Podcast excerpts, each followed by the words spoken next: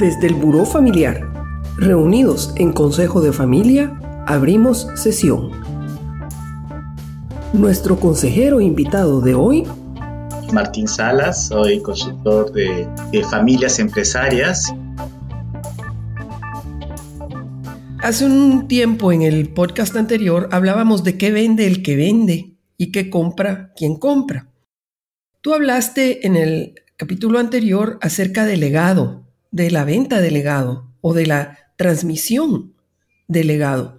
¿Se puede evaluar un legado? ¿Se puede vender o transmitir qué hacemos con el legado cuando estamos vendiendo la empresa. Bienvenido, Martín. Buen día, Margaret. Encantado de estar en este podcast. Ah, me encanta, me encanta tu pregunta, Margaret, eh, porque son aspectos que de alguna manera, eh, sí, de hecho, son, son parte también de ese análisis de preventa. Eh, el legado primero tiene que haber una, una comprensión de parte de la familia de lo que significa un legado. Muchas veces, por ejemplo, en Estados Unidos se habla mucho del legacy y está asociado a un tema estrictamente patrimonial. Eh, y básicamente un legado tiene al menos eh, tres dimensiones, ¿no? El patrimonial, obviamente, el material, que muchas veces se asocia única y exclusivamente a la empresa familiar cuando no ha habido una gestión del patrimonio. Está ese legado emocional, que es básicamente la manera que va eh, transfiriendo una generación a la otra eh, sus valores, eh, la ética de trabajo, el proceso aspiracional de crecimiento de la familia y eventualmente también el tercer, la dimensión que es la manera como uno se desarrolla con la sociedad en la que uno va haciendo sus, sus negocios. Entonces, esas tres dimensiones de alguna manera están entrelazadas. A veces uno las puede identificar y otras veces no, pero conforme la empresa va creciendo, conforme la familia va teniendo conciencia de esas dimensiones, a través de las generaciones se van entrelazando. Y por lo tanto, cuando existe una venta, eh, existe esa preocupación natural eh, de parte de la, de la, de la familia de, cómo la manera que ellos han actuado en hacer negocios pueda mantenerse cuando hay compradores diferentes. Y, y es, un, es un aspecto sumamente, sumamente importante y que creo que impacta mucho más cuando existen estas empresas muy, muy exitosas. Así que es una venta eh, por éxito normalmente. Eh, y además, pues porque involucra y nadie quiere ver su apellido asociado a alguna mala práctica o alguna circunstancia complicada. Entonces, eso es parte también del proceso de preventa, porque hay dos aspectos que son claves. Uno es el aspecto de los no negociables, de una manera que la, que la familia puede, puede conversar. Y de los no negociables, uno dice la valoración, cuánto va a ser el dinero. Eh, hay dos aspectos que normalmente eh, es donde la familia le pone una visión especial. Uno, eh, qué va a pasar con los empleados, con los colaboradores de la, de la empresa de las empresas. Porque ellos entienden, sobre todo cuando tienen otros negocios, que la manera como actúen el, el comprador en esta circunstancia va a ser un mensaje para los colaboradores que puedan estar en otras empresas o ese personal de confianza con la que una familia ha estado muy, muy asociada. Em, y es uno de, las, de los temas que muchas veces los fundadores, en, en varios casos que yo he visto, han, han pedido algunas eh, definiciones de ciertas prácticas. Y la otra está asociada justamente eh, con la reputación del, del comprador. Cuando existe eh, una empresa exitosa, ya sea con el apellido o de una familia cuyas prácticas son reconocidas en la sociedad, normalmente eh, esas ventas potencialmente son empresas muy grandes que están viendo una posibilidad estratégica.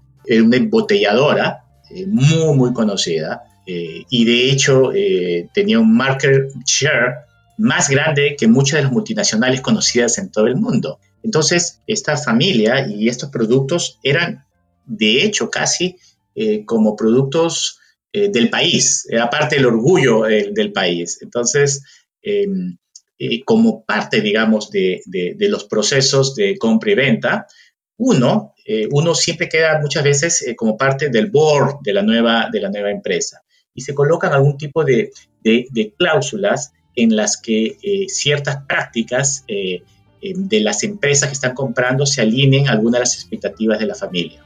La realidad que suceden dos cosas en el mundo de hoy. Uno, eh, que normalmente existe un alineamiento en lo que son consideradas las mejores prácticas desde el punto de vista de responsabilidad social, desde el punto de vista de manejo de colaboradores. Entonces eso cada vez se hace más, eh, más fácil.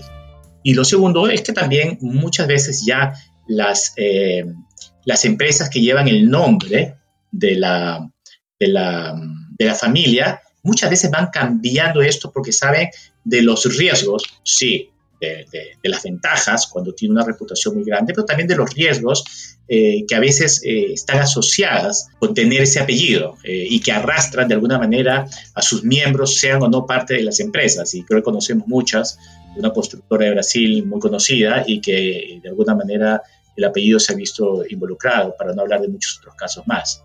Entonces, básicamente, nuevamente, el legado tiene que ser parte de estas conversaciones de la preventa en el sentido de que vamos a, hacer como familia para mantener esa presencia en la sociedad, ahora sin la empresa y asegurarse que el comprador eh, de alguna manera respete alguno de los principios de la práctica de hacer negocios que tiene una, eh, una familia empresaria.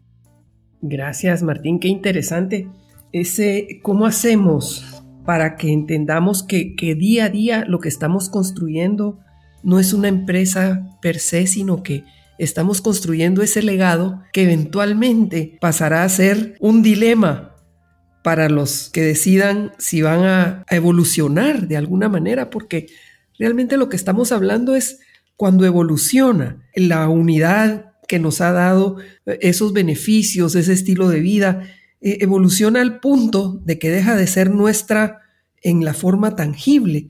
¿Cómo hacemos para que ese legado patrimonial, emocional y de comunidad del que tú hablas eh, no se desintegre a la par de que se desintegró en cierta manera una propiedad en una unidad económica? Ahí es donde yo te quisiera preguntar qué nos puedes decir de, del rol del Consejo de Familia en esta construcción de legado y qué pasa con el legado cuando no hay un consejo de familia.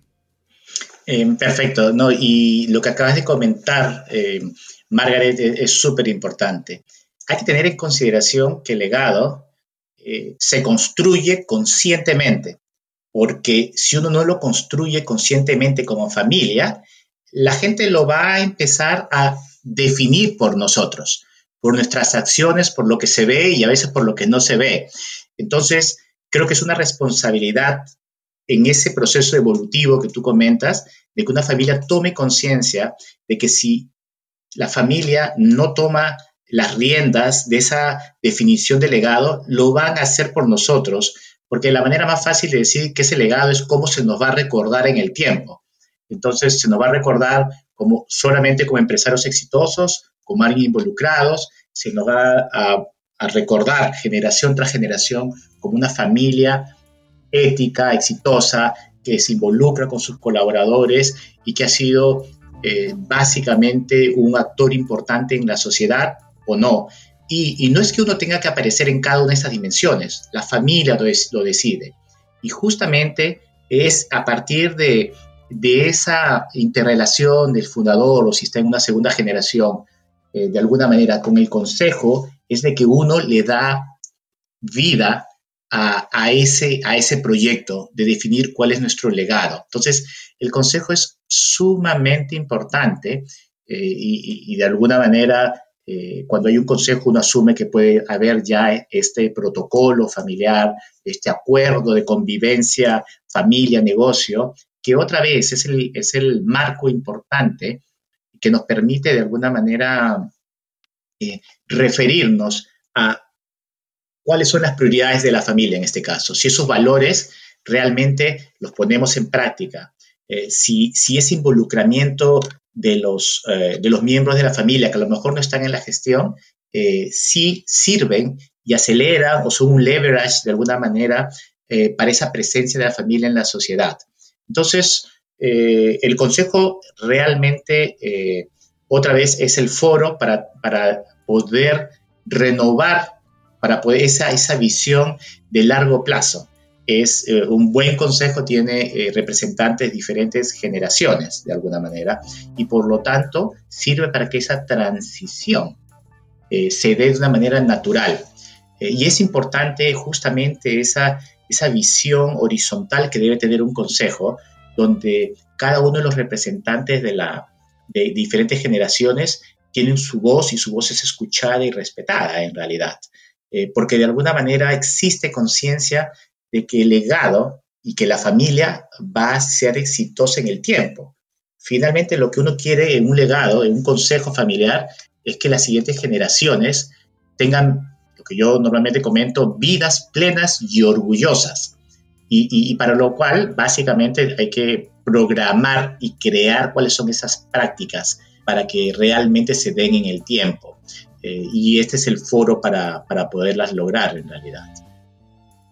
Gracias, eh, Martín, qué interesante, vidas plenas y exitosas. Hoy platicamos con Martín Salas acerca del legado patrimonial, emocional y de la comunidad y cómo vamos construyéndolo día, día con día. Lo importante que, que quienes construyan el legado seamos nosotros y no los otros. Muchas gracias. Con todo gusto, efectivamente. Me encantó lo que acaba de decir. Construido por nosotros y no por otros. Esa es la clave. Encantado eh, de participar eh, en este foro, Margaret. Gracias. ¿Deseas poner tu consulta confidencial en agenda del Consejo de Familia? Escríbela a hola.burofamiliar.com.